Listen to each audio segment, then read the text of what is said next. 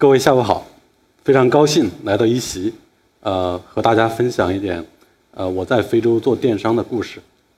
在二零一二年到二零一四年的时候呢，我在当时还在华为公司，啊，帮助非洲啊多个运营商建立他们的移动支付系统。当时也没觉得这个项目有特特别大的意义，但是后面发现，呃，这个系统呢，帮助非洲很多的国家的经济。促进很大，而且在全世界都有很大的影响力。在非洲的三年过程中，呃，我个人对非洲有了一个全新的一个认识。呃，之前对非洲的印象呢，可能就是沙漠，嗯，动物世界，呃，贫穷、饥饿和战争。我相信大部分中国人，呃，还停留在这样的一个印象之上。但是到了非洲之后呢，我发现。这里有非常现代化的城市，啊，也有很多高富帅，也有很多黑富美，啊，广大的中产阶级呢也在蓬勃兴起，啊，他们对生活品质的要求也越来越高。非洲已经有十二亿人口，在六十年代呢，呃，非洲开始脱离欧洲殖民者的这个统统治，开始独立建国。当时非洲只有两亿人。那么意味着每十五年，非洲人会翻一番。按这个速度下去呢，在三四十年之内，非洲的人口会到五十亿，而且这是一个非常年轻的大陆。我们可以看到，非洲的撒哈拉以南的人均年龄是十八岁，嗯，我们中国已经有三十七岁，那么日本和德国呢，已经接近四十七岁。从这个。贫富来讲呢，三个非洲国家人均 GDP 已经超过了中国，有十个国家的人均 GDP 超过了三千美金，三千美金相当于中国零八年的 GDP 水平。呃，那么整个撒哈拉以南，也就是世界上最穷的区域呢，他们的人均 GDP 已经达到一千六百美金，那实际上是我们中国零四年左右的水平。那么这么来看的话，实际上。差别也没有那么大，虽然呃，整个非洲的经济处于一个蓬勃向上的一个发展水平，大概人均 GDP 增长呢在百分之六，那么世界上 GDP 增长最高的是埃塞俄比亚，超过了百分之十，但是呢，我在非洲的这个生活和购物，尤其是购物的体验还是非常的糟糕。当时购物的话有两个选择，第一个呢是去超市和 shopping mall。嗯，第二个呢是去普通人经常去的这个集市。那么商超的话有两个问题，第一个是价格非常高昂，是中国零售价的三倍以上，这个是还算是正常的。那么十倍以上呢也比较正常。第二的话选择非常少，我在去年去拉各斯的一个超市去购买购买雨伞，发现整个超市只有一种选择。而且这个伞的上面印着这个超市的 logo。那么我们乌干达办公室的同事买了一个投影仪用的幕布，京东价是两百七十元人民币，我们在乌干达花了三千多人民币，而且这还是一个二手的。超商超的话，可以说跟我们中国最好的超市实际上内部环境是差不多的，但是它主要是为当地的富人和外国人服务。那么普通老百姓去的更多的是集市，集市的话让我想起，呃，我小时候大概两千年左右呢，呃，中国农村集市那种状态，人非常的嘈杂，小偷特别多，然后价格的话，你要使劲的砍价，不知道什么是是个底。然后如果你买了一个东西呢，转身之后发现这个商品有质有质量问题，你转过身来，发现卖家已经不认了。那么我在想，为什么为什么东西这么贵啊？为什么这个选择那么少？原因的话，我分析两点。第一个是非洲的工业基础非常的薄弱，工业比较发达的国家还还停留在能够制造水桶、呃拖鞋这样一个水平，很多国家基本上没有任何工业基础。那么设想一下，我们中国我们生活的所有的。消费品都换成进口商品的话，那么价格翻三倍呢，也是也可以理解了。第二个原因是，中非传统贸易的这个限制。呃，做过对外贸易的都知道，一旦商品离开离开中国，基本上这个货就很难回来了。再加上非洲买家在中国，呃，很难获得信用，很难获得这个授信，呃，基本上是一手交钱一手交货，所以呢，非洲的买家对在中国进货是非常谨慎的。一旦选品不利，那么可能这个货就这个库存就砸在自己手上了，库存的风险非常大。那么我在想，怎么来解决这个问题？作为来自中国的人，作为来自未来的人，是吧？呃，很容易想到电商。通过这种客户的浏览数据，我们没有必要把所有的商品都啊采购到非洲去，然后再开始销售。我们可以通过大数据做一个预判，同时电商的效率和自动化能够大大降低交易成本，然后让商品的价格呢也得以下降。想到电商啊，我做了一点这个分析和研究，发现，在非洲三 G 和四 G 呢已经非常普遍了。呃，马云今年七月份刚到肯尼亚，他他的感叹就是，肯尼亚的网速比中国还快。嗯，第二呢就是智能机的普及，当前整个非洲智能机大概是百分之三十左右，但是新出货的手机，啊，智能机的比例已经占到百分之六十以上。也就是说，非洲大陆处于一个快速的功能机转智能机的这样一个时代。那么再看支付，实际上我在华为做的做的这个项目呢，就是一个移动支付系统。呃，当前世界上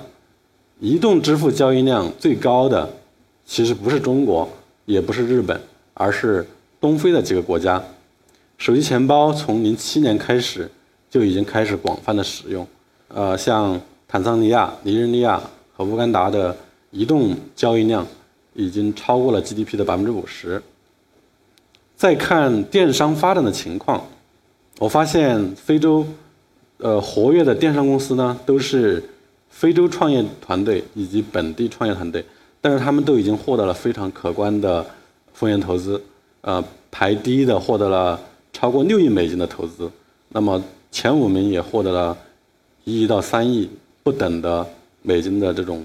融资，我想这些公司啊已经获得这么大的投入，他们应该做得不错。那么我刚开始呢定位说我要成为非洲本地的一个优秀的卖家，电商卖家。这个时候我做了一个艰难的决定啊，就是从呃华为公司离职了。呃，当然这个此处越去五千字啊，家人的反对啊等等的。那做卖家开始要开始选货了，呃，那么刚开始呢，通过一些超市啊，包括呃本地电商公司的这种交流，决定从电子产品开始。那么电子产品的话，我们就决定去宇宙的电子中心华强北，是吧？去进货。当时选了，比如说这个耳机，老板说你要进什么货？我们这里从一块钱一个的耳机到五千块钱的耳机都有，你要哪一个？我说，我们还是进好一点的。他说很多非洲人在我这儿买一块钱的耳机，你要不要进这个？我说我们还做人还是得有底线，我得卖好一点的。然后进了很多十几块、二十块、三十块的，然后进的还呃比较多呢，老板就送了两公斤的一块钱的耳机。结果货到之后，发现十块二十块的完全卖不出去，呃，一块钱的很快卖完了。后面发现，因为大家都在卖一块钱的耳机，非洲人觉得哦，原来这是市场标准，世界上的耳机就应该是这个样子的。这里，我觉得今天我们的地点在广州呢，呃，我们知道广州是全世界第三人民的共同的首都，尤其是啊，我们的非洲同胞啊，常住的听说有几十万。那么这几十万非洲人呢，其实大部分都是非洲的这个买手和代购，呃，可以理解为非洲很多的村庄、呃城镇，他都会派一两名代表啊常驻广州。实际上，广州在非洲的知名度远超北京、上海。我们无论走到非洲各个角落，呃，看到中国人都会说光住光住，呃，因为他总有一个亲戚在光住。但是做电商卖家的这个梦想呢，在大概三到三个月之后就破碎了。呃，因为我们发现跟当地的这些电商平台公公司合作非常的困难，账目算不清楚，呃，然后这个库存是吧，经常丢失，有各种各样的理由啊，说是这个入室盗窃啦、抢劫啦、偷啦什么，啊，总之就是这个账呢永远算不清楚。当时我们就想，既然管理这么差，是吧？为什么我们我们能不能自己做一个？那么后面就相当于是成了竞争对手。那么我现在还是竞争对手的债主，他们还欠了我几万块钱。决定自己做之后呢，我们就在这个小楼里面啊开始创业。这个小楼呢，大概一百平方吧，一楼办公，二楼卧室兼仓库啊。我们睡在一堆的这个货的中间。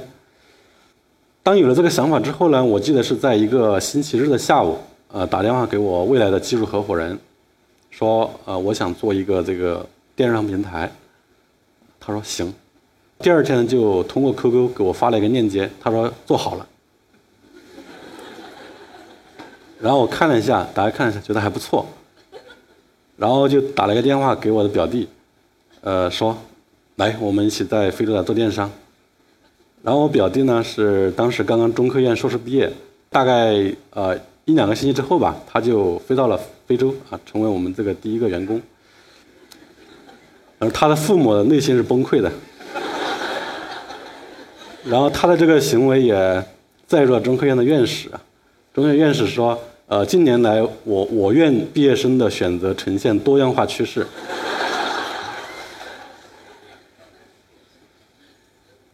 呃，然后我我们在本地招了五个本地大学生啊，然后组成一个团队来开始丰富这个网站的内容。既然网站有了，我们需要一个名字，嗯，但是一直没有好的 idea。有一天看了一本书叫《乞力马扎的雪》，英文名叫《The Slow of Kilimanjaro》。然后看了几天之后，有一天的凌晨三点钟吧，呃，突然脑海中浮现这个 k i l i m o 这个名字，然后马上起来。搜了一下，发现 k i n i m o 点 com 还没有被注册，然后就注册下来了。再搜索了一下，发现，在非洲，尤其是东非很多地区呢，呃，有很多地方叫 k i n i m o n e y 这样一个区域。然后我问了一下本地人，他说 k i n i m o n e y 呢是以前部落的酋长召集元老开会的地方，啊，是每一个区域的这个顶点这样一个意思。到后面的话就是议会啊，或者说政府所在地。都是非常高端的区域，我觉得还不错，呃，然后本地人也读起来挺朗朗上口的，然后我们就决定用这个名字，呃，就是 k i n i m o 呢，来源于 Kilimanjaro，Kilimanjaro 是非洲第一高峰，我们 k i n i m o 呢希望成为非洲的第一电商。刚开始没有市场预算啊，我们在 Facebook 上做很多的活动，啊，我们发现非洲人特别喜欢跳舞，然后我们就做了一个。炫舞之王这样的活动，然后很多非洲人就自发来这个拍下自己的舞姿，然后上传到我们这个 Facebook 上，然后很快我们大概一个多月之后吧，就是获得第一个订单。这个订单呢是我们客户买家是一个印度人，他买的第一个是防水的一个蓝牙音响。接下来我们需要招聘更多的员工。大家知道招聘非洲员工是相对来说简单的。但是招聘中国员工呢非常困难，因为非洲的这个特别可怕，大家都不敢去，啊，尤其是懂电商的人呢，在国内也是非常稀少的，啊，非常稀缺的。在非洲的话，呃，卖豆腐一年也可以挣个几百万哈，就是最普通的这个厨师啊，或者这都要一万多块钱一个月，我们完全请不起，所以我们就从这个华为的家属里面去找了很多员工，啊，因为很多的家属呢。都是随军从征，其实他们的素质啊，各方面都非常好。现在就是缺事做啊，现在做家家庭主妇，啊，到我们这儿可能小几千块就就过来了，啊，现在他还是我们的中坚力量。然后我们说叫华为娘子军珍惜。其实中国员工这里面有很多小故事。我记得有一位啊，有一位前华为的同事以前实际上都不认识啊，呃，知道我们 k i n 之后呢，马上决定要加入，然后把把他的这个家里急坏了，因为他在公司的级别比我高很多以前，啊，收入也非常高，然后但是一定要来，然后加入我们 KINGMO 之前，啊，决定还去爬了一趟乞力马扎罗山，花了七天时间，证明他的这个心智，把我们的伊拉宝背上了那个非洲第一高峰。然后我们在机场，呃，第一次见面，见面一分钟之内就愉快的决定了，啊，合作。另外一位呢，实际上是在乌干达那边，呃，有自己的公司，做得很不错。然后在乌干达有很多土地，但是他也是决定抛弃一切来加入我们。呃，有很多很多这样的故事。我想，除了对财富和成功的渴望之外，呃，其中还有对非洲的热爱和。非洲的信念，第一次订单增长来源于有一个卖家呢上了一批这个非常好的这个床单四件套，那段时间呢，呃，我们那个小院儿来访的这个车辆络绎不绝，大家都还不习惯在网上下单，大家都要跑到这里来看一看。那么我们印象比较深刻的是有一位老太太是吧？她是实际上是每天给我们卖菜的，啊，在我们平时可以理解为。接近乞丐的一个状态吧，但是呢，他攒钱买了一套我们这个床单，啊，然后打开，慢慢的抚摸，啊，感受它的质地，脸上露出非常满足的表情。实际上，这个这一幕对我们来说印象还是很深刻的。我们觉得感受到一种责任吧，啊，就是我们应该给非洲人带去好的质量，带些高性价比的商品。所以我们后面把这个。提升非洲人民生活品质作为我们的一个呃使命。当时记得，因为很多这个传统的客户，他不仅买，而且还要展开。我们我们那个办事本来就很小，所以那一段时间我们天天在床单下面工作。后面有两位，有呃我在做卖家的时候，我们的友商两名招商经理呢和我关系特别好，他认为我是他所有的卖家里面最专业的。然后我就跟他那个沟通了一下，他们两位决就决定加入我们，然后他给我们带来第一批本地卖家，然后我们网站的商品呢就逐渐的丰富起来了，而且这给我们带来一个基因上的不一样，也就是在 k i n i m o 你是可以买到很多本地的名牌，你不仅可以买这种中国的小商品，你也可以买到本地的这些大的品牌，电视、电冰箱、洗衣机等等。那么中国卖家这边，呃，那我们可能是只能是。呃，杀熟加忽悠，慢慢的有了小几十个卖家来入驻。那么一五年，我们第一次在国内开始正式的招商，发现我们非常受热捧。啊，为什么？因为以前做非洲贸易只能是通过传统的方式，去一趟非洲真的是挺困难的，挑战是很多的。首先下定决心去非洲是很难的，然后第二，机票啊、酒店啊，然后敲开第一扇门呀，送样品测试，然后放库存。这个货也得漂两个月，整个过程非常的低效，成本非常高，而且要打开非洲市场，这个人是一个永远的难题。很多公司派一个员工过去，呃，一一年时间，刚刚市场打开了，这个员工又跳槽去自己创业去了。呃，随着业务的增长呢，我们本地团队的规模也在不断扩大。那么这个时候有一个问题，中国人和非洲团队之间的这种矛盾。啊，就开始在积累。我记得在一五年的三月份有一个下午，我我们一位中国的同事走进我的办公室，锁上门，然后就开始流眼泪，说刚刚和本地本地人爆发了激烈的冲突。这个本地人中午迟到，是吧？他罚他钱，实际上也不多，罚了五块钱。但是非洲员工刚好那几位呢是本地员工中的意见领袖，他们就非常愤怒，然后。要马上辞职，然后还鼓动很多人、很多本地员工辞职，然后诋毁我们中国人怎么怎么样。他们不仅离职了，而且把所有能举报我们公司的部门全部举报了。所以接下来一个星期，每天都有不同的人来找我们，海关的、呃税务局的、呃警察局的、呃社保局的、城管等等啊。各路人马纷纷上门。有一天下午呢，他们的联邦调查局开了两辆警军车，两车士兵把我们这个小工作的这个院子呢团团包围，把我们中国人全部抓到局里面去了。啊，当然没有抓我啊，我是仅剩的一个。然后处理完这些事情之后呢，那天下午我感到特别的这个沮丧，把自己关在办公室，躺在沙发上，呃，叹气。我说我自己呢，呃，抛弃了很好的工作，而又拒绝了很多大公司的这个很好的 offer，真不是为了自己的荣华富贵是吧？我还真是想帮助这里的人做点做点事情是吧？那为什么他们要这么对我呢？呃，很沮丧，但是低迷归低迷啊，但是还是得爬起来去解救那些被关在局子里面的同事。有一年时间啊，这是我的一个重要的任务，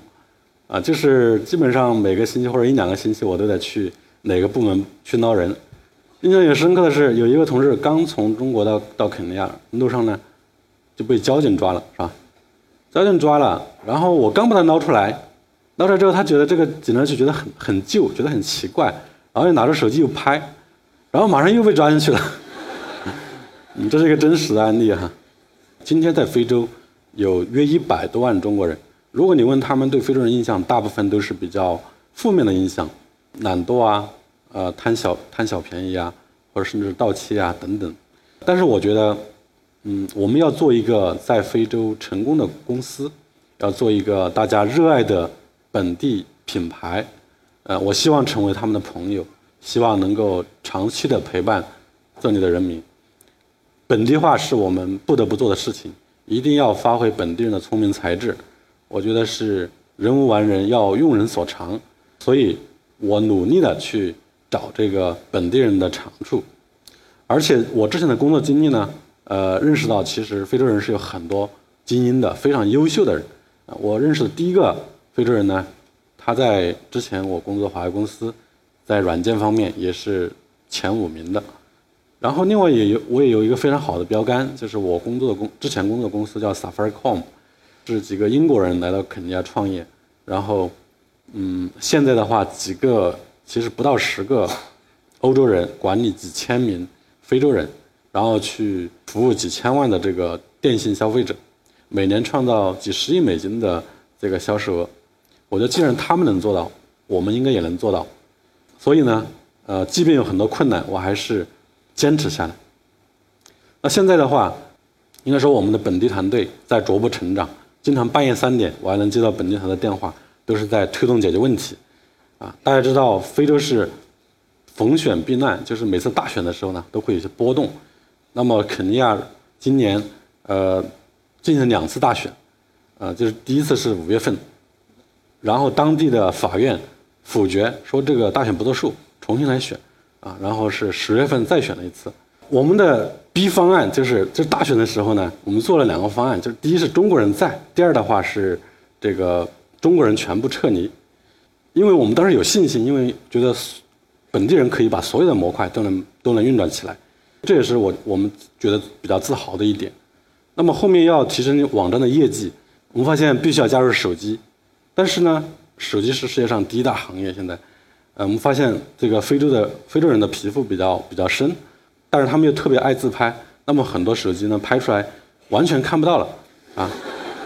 所以我们只能是去找这个对这个摄像头对非洲的人的这个呃肤色做优化的这个手机。我们后面跟传音公司合作啊，也共同呃一起来销售他们的一个线上的子品牌。那么在五月份做获得了非常大的一个成功。后面陆续的很多品牌呢，也找我们做这个首发。这里有一个视频可以分享一下。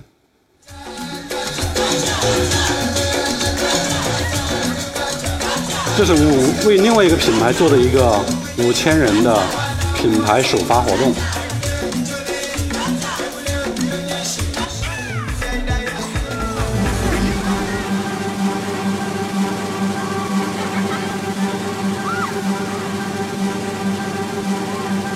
这个宝箱里面放的是手机。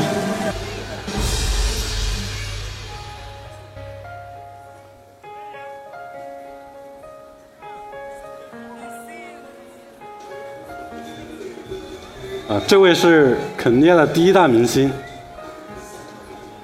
他的粉丝超过了总统。那么这个活动发布之后呢，呃，这个手机品牌的知名度快速提高，而且呃很快进入了这个准一线品牌的行列。那么再后来的话，呃，公司也获得了天使投资、A 轮融资等等。呃，我就我非常感谢呃这些投资人的这种远见和勇气，因为投这个非洲互联网啊，他们是第一个，不是一般的人能够啊下这样的决心的。在去年我们开了乌干达站，然后今年的话开了这个尼日利亚站。呃，物流是一个老大难啊，客户在网上 APP 上点点几下，我们需要把货从这个中国运到非洲仓库，然后从仓库搬到这个消费者手上。呃，这是一个非常艰难的工作啊。在中国的话，有四通一达，有这个顺丰可以可以代劳，但是在非洲很多事情都需要自己来做。那么我们自己建了仓库。然后也自己建了自己的物流团队，呃，我们的仓库的话，目前是非洲最大的一个单体呃电商仓库，然后而且实现了当日达和次日达，这个在非洲历史上也是首次。